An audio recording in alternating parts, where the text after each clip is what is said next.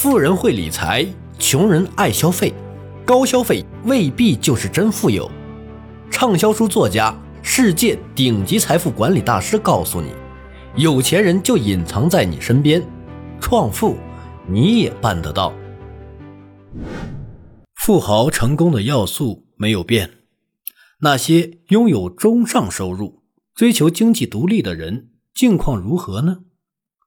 如果你只想简单的解释一个人如何在一段时间内积累财富，并且你认为这是可能的，你会怎么做呢？你可能会解释说，这样做的方法是量入为出，然后把剩下的钱存起来投资，这样就能钱滚钱。这看起来很简单，但做起来不容易。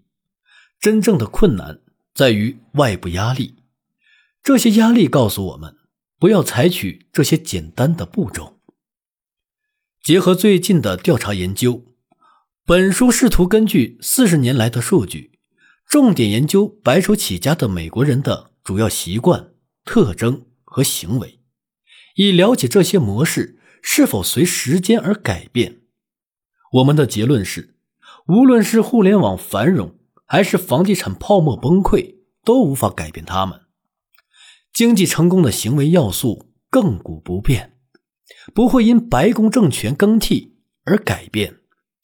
无论是雅各布森的价值散失角度，还是肯三十年的财务计划，都存在一些关键因素。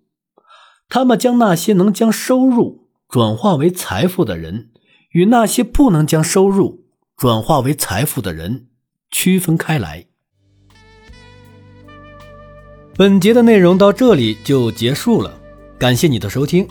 如果喜欢，记得订阅和转发哟。我是小东北，让我们在下一节再见。